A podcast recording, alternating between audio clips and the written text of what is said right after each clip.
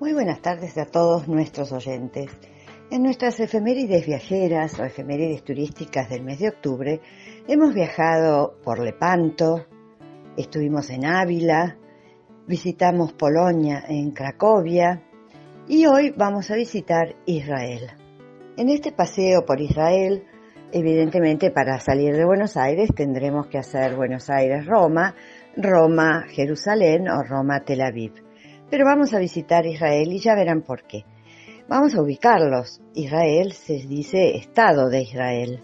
Está en Oriente Medio, en el, sobre el mar Mediterráneo, y es la tierra santa para los judíos, los cristianos y los musulmanes. Su capital y la ciudad más grande y más poblada es Jerusalén. El Estado de Israel es tanto un país como un pueblo.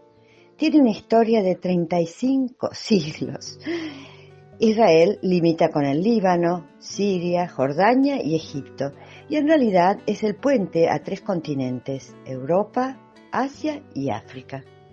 El relieve del Estado de Israel es de una faja larga y angosta que tiene apenas 470 kilómetros de largo y 135 kilómetros de ancho, pero tiene una, una variedad de paisajes enorme a pesar de su pequeñez.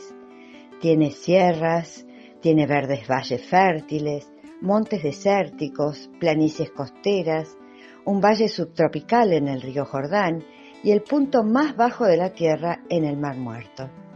¿Cómo es el clima? El clima tiene largos meses de sol, veranos calurosos, inviernos suaves y también inviernos fríos. La escasez de agua en toda la región ha llevado a que el Estado de Israel realice esfuerzos enormes, uno de ellos es lo notable, la desalinización del agua de mar. El Estado de Israel es un país de inmigración.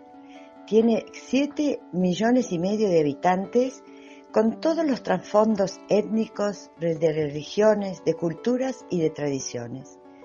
El 75% de la población es de origen judío y ellos viven en unos 200 centros urbanos, algunos de estos centros urbanos son antiguos sitios históricos, por supuesto.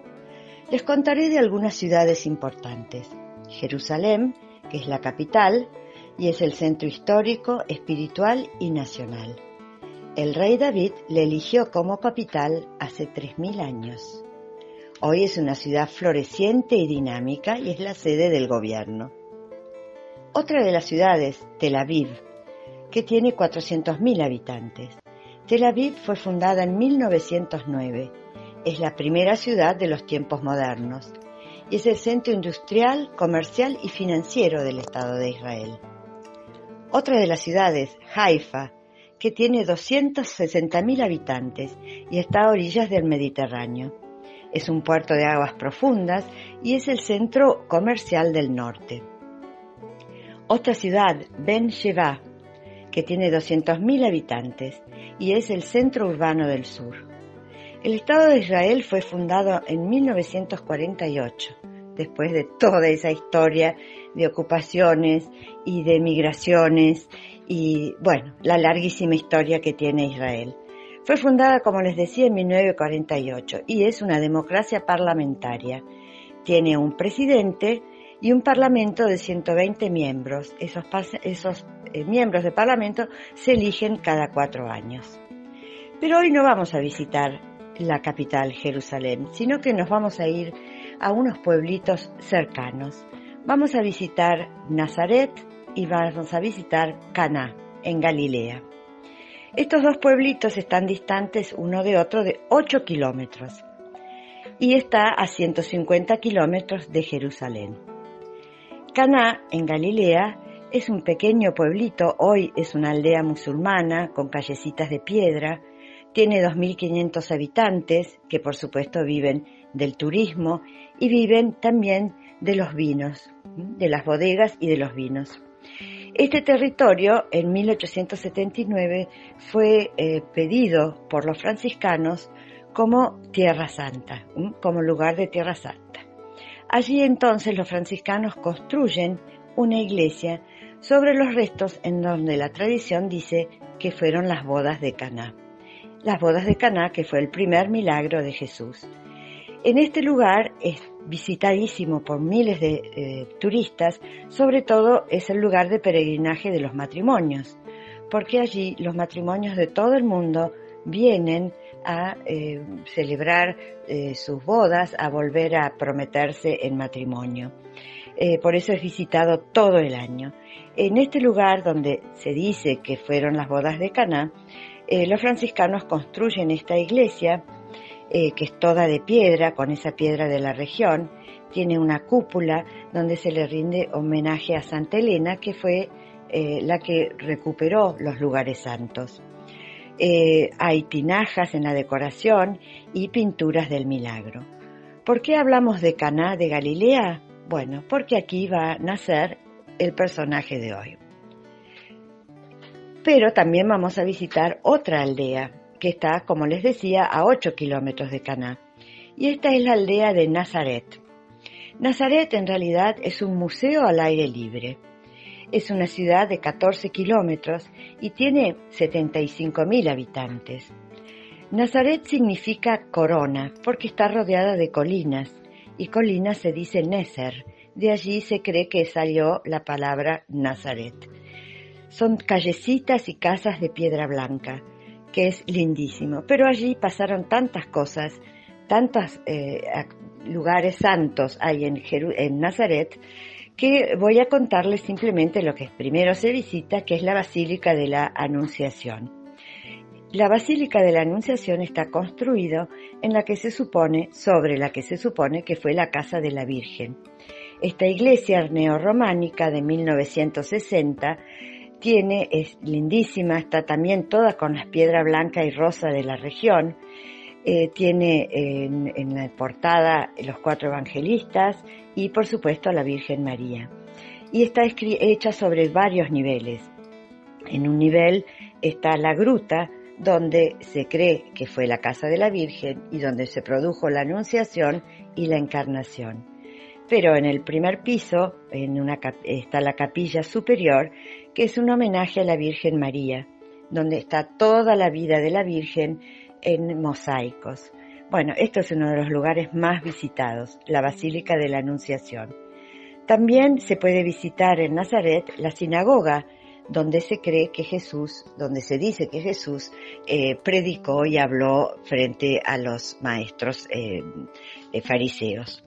Bueno, por supuesto está la iglesia de San José, construida donde se cree que estaba el, taller del carpintero de San José. Bueno, todo lo que se puede hacer en Nazaret es recorrer todos los lugares santos de la vida de Jesús, en, hitos de bronce y mármoles eh, desparramados en los jardines se puede seguir la vida de la infancia de Jesús. Bueno, ¿y por qué eh, hablamos de Nazaret? Bueno, porque aquí nació otro de los personajes de los que vamos a hablar hoy.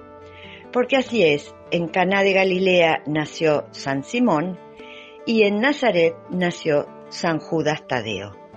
Hoy 28 de octubre es la fiesta de San Simón y San Judas Tadeo, que fueron parte de los doce apóstoles, pero los apóstoles menos conocidos.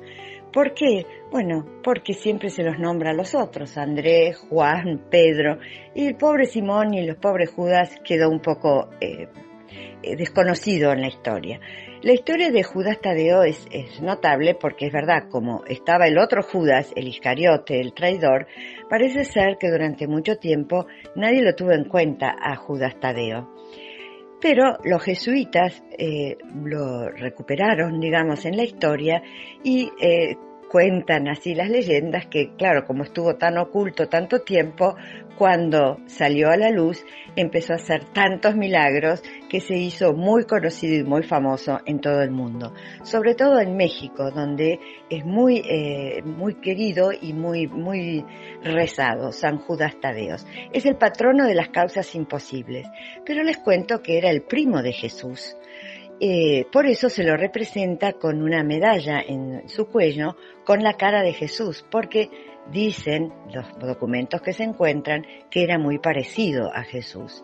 Bueno, em, Judas, eh, que quiere decir hombre de Dios, y Tadeo, que quiere decir el valiente, era hijo de María de Cleofás y de Alfeo. Alfeo era el hermano de San José. Por eso Jesús y Judas Tadeo, o Santiago el Menor, eran primos hermanos. Bueno, desde muy chicos, eh, Judas eh, siguió a su maestro, siguió a Jesús, era contemporáneo, tenían la misma edad. ¿Cómo se lo representa Judas Tadeo? Se lo representa como una lengua de fuego en la cabeza, porque recibió el Espíritu Santo, con la medalla, con la cara de Cristo, y con un hacha, porque así fue martirizado. Bueno, donde San Judas Tadeo está en sus restos, están en la Basílica de San Pedro. San Judas Tadeo, ¿por qué se lo celebra junto a San Simón? Porque los dos eh, apóstoles, el número 11 y el número 12, fueron juntos a evangelizar, participaron de toda la vida de Jesús, de sus milagros, de sus enseñanzas, de su crucifixión, de la recibida del Espíritu Santo, toda la vida compartida. Y juntos partieron a evangelizar por todas partes. Por eso es que eh, se los eh, celebra juntos. Fueron además martirizados juntos en Persia. A Judas Tadeo eh, le cortan la cabeza con un hacha y a San Simón lo cortan con una sierra. Por eso uno está representado con un hacha en la mano y el otro con una sierra. Esas historias impresionantes. Bueno, estos dos santos están venerados en muchos lugares de Europa. Em, San Simón es el patrono de los inmigrantes y como les decía, San Judas Tadeo es el patrono de los imposibles. Por eso hoy se los festeja juntos a estos apóstoles que en América, en Argentina sobre todo, son poco conocidos.